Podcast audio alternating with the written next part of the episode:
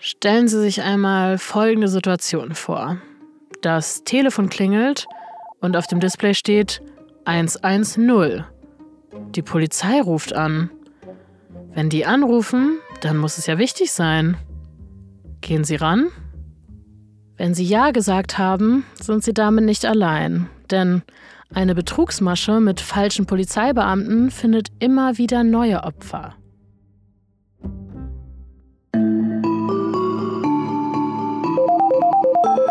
Legen Sie nicht auf. Du musst bitte die 3000 Euro jetzt sofort überweisen. Mama, ich hatte einen Unfall. Hier spricht die Polizei. Und damit herzlich willkommen zu Miese Maschen, Telefonbetrügern auf der Spur. Ich bin Rebecca Niebusch. In meiner Arbeit als Journalistin habe ich mich in den letzten Monaten intensiv mit Betrugsmaschen beschäftigt.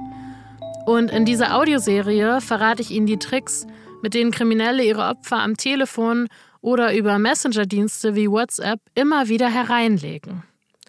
Dazu greife ich einfach selbst zum Hörer und spreche mit Experten. Die erklären mir dann, wie man sich vor den miesen Maschen schützen kann. Die wichtigsten Tipps fasse ich Ihnen dann am Ende jeder Folge nochmal zusammen. Und jetzt zu unserem Fall.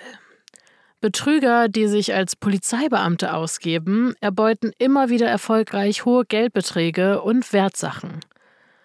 Und auch wenn Sie denken, dass Ihnen das niemals passieren könnte, damit Sie im Angesicht der Situation die Masche erkennen, haben wir einen Anruf der falschen Polizisten nachgesprochen. Der Inhalt des Anrufs basiert aber auf echten Fällen. Schneider, hallo? Hallo, Frau Schneider, hier ist Wegner von der Polizei Osnabrück. Es tut mir leid, dass ich Sie so früh am Morgen stören muss. Ja, kein Problem. Was ist denn los? Ah, Frau Schneider, Sie haben sicherlich schon gehört, dass es in Ihrer Gegend eine Einbruchsserie gab. Nee, das habe ich noch nicht gehört. Das stand auch nicht in der Zeitung oder so. Wir haben die Medien auch gebeten, erst einmal nicht zu berichten. Die Ermittlungen laufen ja noch. Aber auf jeden Fall wurden in Ihrer Nachbarschaft gerade vermehrt Schmuck- und Wertgegenstände entwendet. Die Einbrecher haben immer alles mitgenommen, was sie finden konnten. Oh nein. Ja, und wir ergreifen deshalb besondere Vorsichtsmaßnahmen. Mein Kollege und ich sind heute in Ihrer Straße unterwegs und prüfen, ob Sie Ihren Schmuck wirklich sicher aufbewahren. Wirklich? Ja, es wäre ja schrecklich, wenn Sie das nächste Opfer wären, Frau Schneider. Wir sind in zehn Minuten da und brauchen noch nicht lange. Also, ja, in Ordnung, wenn Sie das gerade so machen. Ich habe einiges an Schmuck hier im Haus.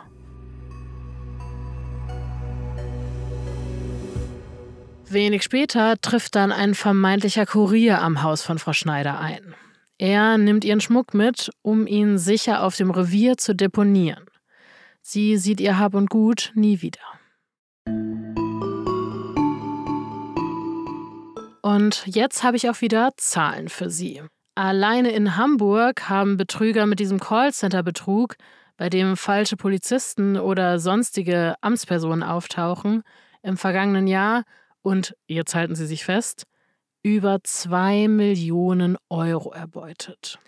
In Niedersachsen liegen die Zahlen im mittleren einstelligen Millionenbereich. Das Ausmaß der Fälle genau einzugrenzen ist schwierig, denn auch bei den Schockanrufen aus der letzten Folge tauchen falsche Polizisten auf. In den statistischen Erhebungen ist es deswegen nicht in allen Bundesländern getrennt. Um die Masche der falschen Polizisten besser zu verstehen, habe ich mit Kriminalhauptkommissarin Anke Hamker gesprochen. Sie arbeitet bei der Polizeiinspektion Osnabrück im Bereich Prävention. Hamker Polizei Osnabrück. Hallo, hier ist Rebecca Niebusch von der NOZ. Hallo. Als erstes habe ich Frau Hamka gefragt, wie die Täterbanden organisiert sind und wie sie die Masche der falschen Polizisten, die den Schmuck aufbewahren, orchestrieren. Also die, die Ursprungstäter sitzen irgendwo, sage ich mal, in einem Callcenter in der Türkei. Mhm. Und dann, äh, wenn die dann jemanden an der Angel haben, dann telefonieren die rum und dann wird einer, weiß ich, wenn, wenn die jetzt hier einen in Osnabrück haben, wo sie denken, das könnte klappen und der wird da gleich äh, seinen Schmuck ablegen in der Mülltonne vorm Haus oder sonst irgendwas, dann rufen die irgendeinen an, ich sag mal in Münster, der Mhm. setzt sich in ein Taxi, fährt nach Osnabrück und holt das ab. Und dieser, der da im Taxi sitzt, das ist so ein ganz kleines Licht. Das ist nur ein Abholer. Der, der kriegt dann, der kriegt dann vielleicht 200 Euro und dann, äh, und die anderen ziehen mit dem anderen Kram ab. Das ist wie so eine, so eine, so ein, so ein wie soll ich das nennen, so eine, wie so eine Krake. Also das ist ganz, ist auch hierarchisch äh, strukturiert. Das geht ja auch von oben nach unten. Und äh, deswegen ist es eigentlich richtig toll, wenn wir mal an die Hintermänner äh, kommen, nicht nur die Abholer. Das klappt auch, sagt Frau Hamka. Wenn die Verbindungen aufgedeckt werden, kann die Polizei Täter festnehmen. Von vielen Fällen weiß die Polizei aber auch einfach gar nichts. Es ist aber ja auch schwierig, weil sich nicht alle bei Ihnen melden, ähm, auch aus diesem Schamgefühl heraus. Ja, genau. Das, das, ist, das ist ein Punkt. Und ich meine, wenn wir, äh, wenn wir davon Kenntnis haben, dann wissen wir natürlich nicht, bei wie vielen Leuten der das schon vorher probiert hat. Ja. Wir können ja nur hoffen, dass möglichst viel dann äh, aufgelegt haben. Einige bleiben aber dran und geben den Betrügern dann irgendwann, was sie wollen. Ob Schmuck, wie bei dieser Masche, oder ihr Geld.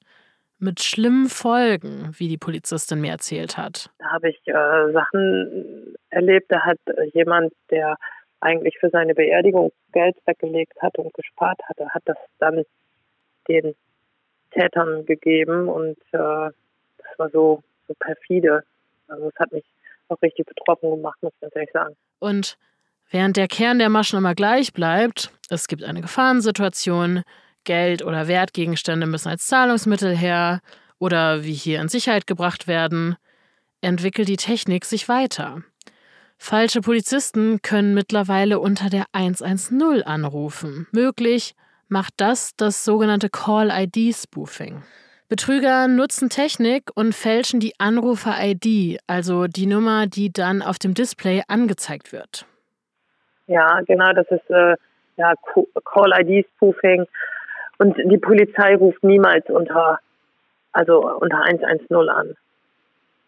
Das ist ein Notruf und da werden keine äh, Telefonate geführt. Das bedeutet, wenn ich auf meinem Display die Nummer 110 habe, dann drücke ich sofort den Anruf weg am besten.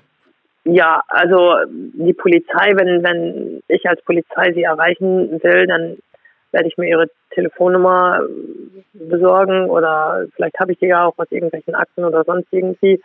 Aber ich rufe nicht von der Notrufnummer an. Ja, also die dürfte eigentlich nicht auf dem Display erscheinen. Nein, nein, nein. Zu diesem Trick des Call-ID-Spoofing gibt es von Seiten der Bundesnetzagentur aber Entwarnung. Am 1. Dezember 2022 sind nämlich neue Regelungen zum besseren Schutz vor Call-ID-Spoofing in Kraft getreten. Anbieter öffentlich zugänglicher Telekommunikationsdienste, also die Telekom und Co., müssen nun technisch sicherstellen, dass Anrufe abgebrochen werden, bei denen die Rufnummer der Notrufe 110 und 112 vorgegaukelt werden. Wenn Sie trotzdem so einen Anruf erhalten, sollten Sie neben der Polizei auch die Bundesnetzagentur kontaktieren. Aber wie kommen die Kriminellen überhaupt an Telefonnummer und Adresse ihrer Opfer? Ist es immer noch das Telefonbuch? Also Daten werden ja auch verkauft, ne? Mhm. Also damit kann man ja, mit Datensätzen kann man ja auch handeln. Und wenn ich, ähm, wo gebe ich überall meine Daten preis, meine Adresse, wenn ich in irgendwelchen Preisausschreiben mitmache, wenn ich irgendwelche Sachen abonniert habe und so. Und das klassische Telefonbuch, ja, ich hoffe, dass es immer weniger wird, dass die Leute sich da mit vollen Namen registrieren lassen. Aber das wird halt auch noch genutzt. Und dann wird halt geguckt nach äh, alten, das hört sich jetzt blöd an, aber nach in Anführungsstrichen älteren Vornamen. Und äh, manchmal ist sogar in Telefonbuch noch, äh, Telefonbüchern noch äh, eine Berufsbezeichnung drin. Mm, okay. Dann kann man auch davon ausgehen, dass das äh, oder die, dass es ältere Menschen sind. Oder wenn man ähm, zum Beispiel in einem Ortsnetz äh, jetzt nur kurze Telefonnummern hat, also vier Zahlen oder drei Zahlen. Die neueren Telefonnummern sind ja länger. Also dann weiß ich auch, dass das schon ein alter Telefonanschluss ist, der schon seit, weiß ich, 40 Jahren oder 50 Jahren besteht. So viel also dazu, wie die Betrüger an ihre Daten kommen. Warum aber entscheiden sie sich für den Trick falscher Polizist? Warum funktioniert die Masche? Und die Polizei ist, ist eine, eine, eine, also schon auf alle Fälle noch dieses äh, auch dieses Hierarchische, ne? Die Polizei ruft an und die Polizei sagt das und das und deswegen äh, mache ich das jetzt auch. Wir als Polizei würden äh, niemals jemanden anrufen und sagen, so gib mir jetzt mal deine dein ganzes Geld und deinen Schmuck und äh, ich passe darauf auf. Also überhaupt niemals. Die Polizei nimmt auch nichts in Verwahrung, oder? Also Wertgegenstände. Wir stellen höchstens sicher oder oder oder beschlagnahmen, aber äh, wenn das Beweismittel sind, aber doch nicht einfach Mhm. so aus dem Vermögen eines Bürgers, das äh, passt überhaupt nicht zusammen. Was sind die Ratschläge, die Sie den ähm, Leuten auf Präventionsveranstaltungen mitgeben? Also dass sie, dass sie, dass sie auflegen und dann nicht äh, drauf reinfallen und sich nicht diesem Druck unterlegen, weil äh, die die Täter, die sind so gewieft, die sind so clever, dass die äh, einander auch in so ein Gespräch verwickelt. Und wenn auch wenn man meint, ich lege die jetzt rein, äh, ich verabrede mich mit denen und ich habe das alles im Griff. Also man sollte sich gar nicht auf solche Gespräche einlassen. Das heißt, man kann der Polizei auch nicht ähm, super gut bei der Aufklärung helfen, indem man dann weiter am Telefon bleibt. das wird schwierig. Das ist nicht einfach. Und es ist, ich finde es auch kritisch, äh, wenn die Leute sich diesen, diesen Druck aussetzen. Also muss nicht sein. Okay. Wir haben andere Mittel und Möglichkeiten, äh, Täter zu ermitteln. Soll man sich also nach jedem Betrugsanruf bei der Polizei melden, auch wenn man schon nach kurzer Zeit aufgelegt hat? Also ich denke schon, dass Sie dann äh, bei der Polizei anrufen, bei der echten Polizei anrufen sollten, damit Ja. wir wissen, dass vielleicht äh, gerade wieder so eine Serie im Gange ist. Wenn dann mehrere Leute anrufen, dann wissen wir, aha, okay, die Vorwahlnummer 0541 für Osnabrück ist jetzt gerade wieder dran. Dann können wir äh, in dem Moment schon durch Öffentlichkeitsarbeit auf den Social Media Kanälen oder vielleicht auch durch eine äh, Durchsage beim, beim Radio können wir schon vor diesen Sachen warnen. Auch zu dieser Betrugsmasche habe ich wieder die wichtigsten Tipps für Sie im Überblick. Tipp Nummer 1. Lassen Sie Ihren Namen aus dem Telefonbuch entfernen. Wie Frau Hamka schon gesagt hat, Betrüger suchen immer noch gezielt nach Namen, die vermuten lassen, dass sie zu älteren Personen gehören. Tipp Nummer 2. Legen Sie direkt auf. Und wenn es dafür zu spät ist, Ruhe bewahren. Lassen Sie sich nicht unter Druck setzen und nehmen Sie sich die Zeit, um die Angaben des Anrufers zu überprüfen. Und Tipp Nummer drei, sagen Sie der echten Polizei Bescheid. Das geht dann tatsächlich über die 110 oder unter der Nummer Ihrer örtlichen Polizeidienststelle. Damit sind wir auch schon wieder am Ende von Miese Maschen angelangt. Jetzt wollen wir von Ihnen hören. Sind Sie schon mal am Handy an Betrüger geraten? Vielleicht sogar mit einer Masche, über die ich hier im Podcast noch nicht gesprochen habe? Dann schreiben Sie uns gerne eine E-Mail an miesemaschen.fragen-podcast.de. Wir freuen uns, für zukünftige Folgen von Ihnen zu hören. Unseren Podcast finden Sie bei Spotify, Apple Podcasts, Amazon Music, bei YouTube und in der Audiothek Ihrer Zeitung. Folgen Sie dem Miese Maschen Podcast doch gerne bei einem Streaming-Anbieter Ihrer Wahl. Dann erfahren Sie auch sofort, wenn es neue Folgen gibt. Alle Tipps aus dem Podcast habe ich Ihnen in einem Artikel nochmal zusammengefasst. Den können Sie sich dann gerne an den Kühlschrank hängen oder neben das Telefon legen. Den Link finden Sie in der Folgenbeschreibung. Teilen Sie miese Maschen Telefonbetrügern auf der Spur auch gerne mit Ihren Kindern, Eltern, Großeltern, Freunden, Nachbarn, damit auch die über die Betrugsmaschen Bescheid wissen und dann im Fall der Fälle gewappnet sind. Und zum Abschluss denken Sie dran, und das ist ein Spruch von der Polizei, gesundes Misstrauen ist keine Unhöflichkeit. Seien Sie vorsichtig und lassen Sie sich nicht hereinlegen.